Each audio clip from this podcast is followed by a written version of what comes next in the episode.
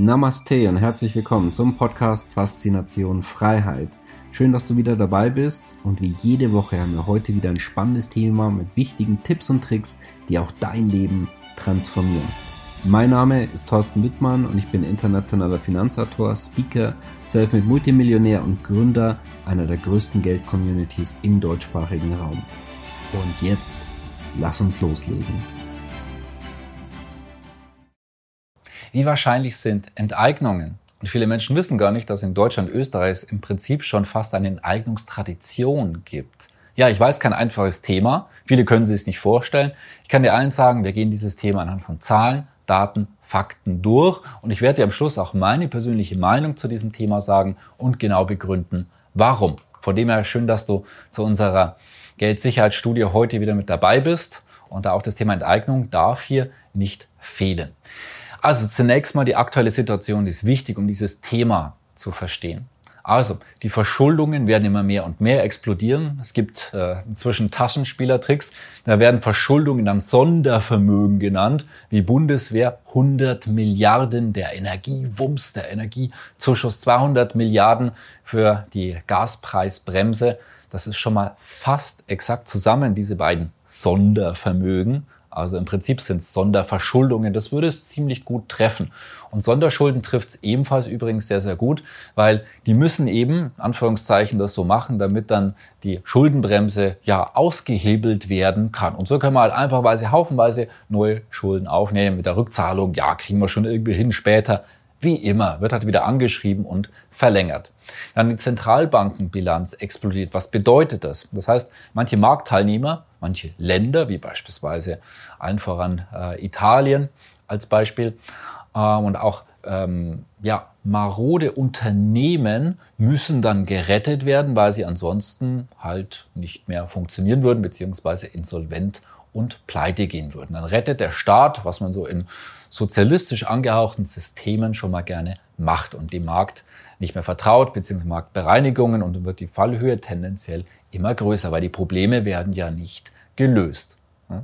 Dann die Geldmengenausweitung extrem hoch, wie wir hier sehen können. Ja, und dann ist die Frage, irgendwie muss das alles doch mal bezahlt werden. Aber wie? Und hier kommen Enteignungen ins Spiel. Hier auch unterscheiden, wir haben bereits eine Form der Enteignung, was den meisten aber nicht als Enteignung wirklich klar ist, und das ist die Inflation. Das ist sozusagen eine warme Enteignung. Ja? Das heißt nicht unbedingt warm direkt, aber man merkt es gar nicht. Die ist so ein bisschen kuscheliger. Denn die kalte Enteignung, wie zum Beispiel eine Vermögensabgabe, ein Lastenausgleich, eine Zwangshypothek, die ist kalt. Da hat man einen klaren Schnitt und die bekommt man ganz, ganz deutlich mit, zumindest diejenigen, die betroffen sind. Und Vermögensabgaben, und das ist für mich persönlich die wahrscheinlichste Variante, denn sie wird politisch bereits mehrfach diskutiert. Bundestag direkt nach der sogenannten äh, Corona-Krise ging das Ganze ja los, wurde hier bereits angeschaut. Ist denn eine Vermögensabgabe darstellbar? Die ganz klare Antwort war, also es war nicht direkt ein Ja, aber ganz klar auch kein Nein. Sondern nur die Voraussetzungen, die sind relativ einfach. Also im Prinzip haben sie gesagt, ja, könnte man schon machen. Dann Sigmar Gabriel hat es in der Bildzeitung auch einen neuen Lastenausgleich gefordert. Ja, Linke und Grüne, aber auch die SPD sind da sehr offen. Da wir auch gleich einen Dringlichkeitsantrag sehen werden. Die Berliner haben im Volksentscheid für Enteignungen gestimmt, um die Wohnungsnot entgegenzuwirken. Das heißt, von der Bevölkerung her, das klingt ja auch toll, der Punkt ist nur, das Kapital braucht Sicherheit. Ne? Und wo keine Sicherheit gegeben ist, da wird woanders investiert. Dann geht das Kapital eben woanders hin. Also Geld ist wie ein scheues Reh und dann kommt es auch so schnell nicht wieder zurück. Das heißt, hier Planungssicherheit auch für Investoren ist wichtig. Wenn Sie die nicht haben, dann investieren Sie dort nicht. Ne? Unter anderem aus diesen Aspekten, warum das ich persönlich nicht in Deutschland, Österreich äh, großartig investiere und auch nicht in der EU, weil wir hier einfach ganz klare negative Tendenzen haben. Ja, dann haben wir ähm, vor kurzem einen Dringlichkeitsantrag bekommen, und zwar in Zeiten fossiler Inflation, sozialen Zusammenhalt sichern, die Wirtschaft stärken von der Katrin Göring-Eckardt. Und dort heißt es, ganz klar in diesem Dringlichkeitsantrag im Bundestag auch Menschen mit sehr hohen Vermögen sollen etwas abgeben. Dazu gibt es verschiedene Instrumente. Wegen der Ausnahmesituation multipler Krisen bevorzugen wir eine verfassungsfeste Vermögensabgabe. Ja, dass solche Vermögensabgaben letztendlich mehr Schaden anrichten, ja, weil die Investoren das vielleicht jetzt nicht so toll und prickelnd finden und dann dort hingehen, wo sie besser behandelt werden. Aber dafür interessiert sich ja die Bundesregierung nur bedingt. Ja, die Anzeichen verdichten sich mehr und mehr. Es gibt viele dunkelgelbe bis orangene Signale, die wir bereits haben, bevor es dann potenziell wirklich auf Rot umspringt. Und die Fallhöhe, wie wir gesehen haben, sie wird immer größer. Was das Ganze verzögern würde, ist einfach, wenn richtig Geld reinkommt und die Wirtschaft richtig läuft. Ich weiß nicht, wie dein Eindruck ist, überlasse ich dir selber die Meinung, ob die Bundesregierung und auch Regierungen mit Österreich etc. alles tun, um die Wirtschaft anzukurbeln, dass Arbeitsplätze geschaffen werden, dass es vorangeht, günstige Energie beispielsweise, ob sie da wirklich reingehangen wird oder vielleicht ja andersrum. Da überlasse ich dir, wie gesagt, deine persönliche Meinung.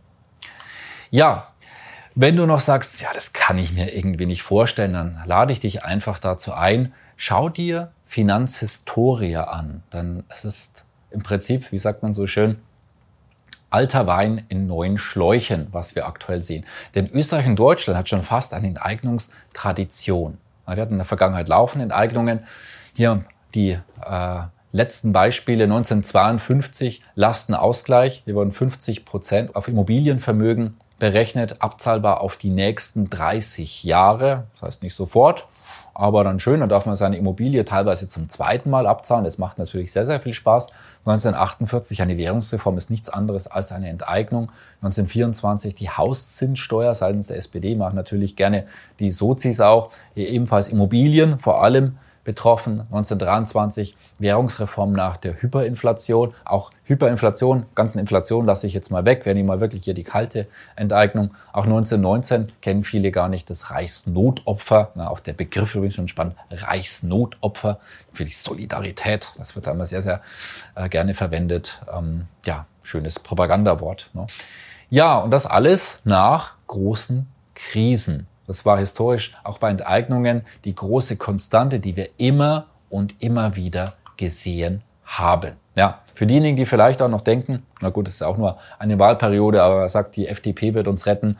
Ja, wer da draußen ja genau hinschaut, wie viel hört man von der FDP? Ziemlich wenig. Dominant sind die Grünen und die SPD. Und es sind auch die ganz typischen linken Parteien, die Enteignungen ziemlich klasse finden.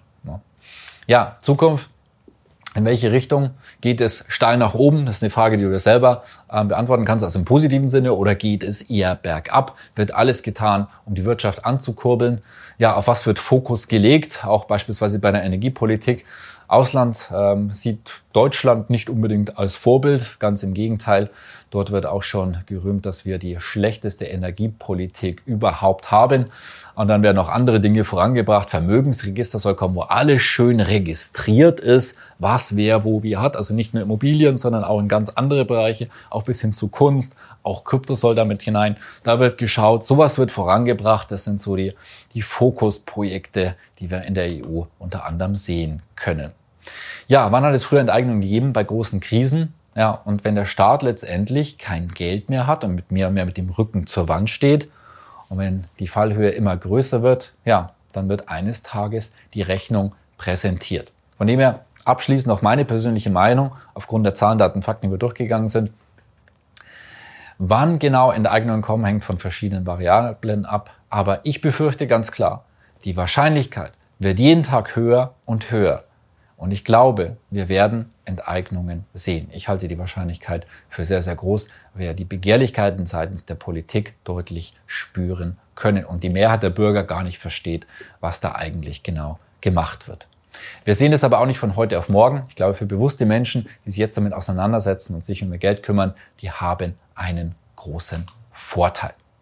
Wenn es dich interessiert, bei unseren persönlichen Coachings gehen wir 18 Anlagekategorien durch und da sind sehr, sehr viele sehr enteignungsgeschützte Varianten dort mit drin. Also gib gerne Bescheid.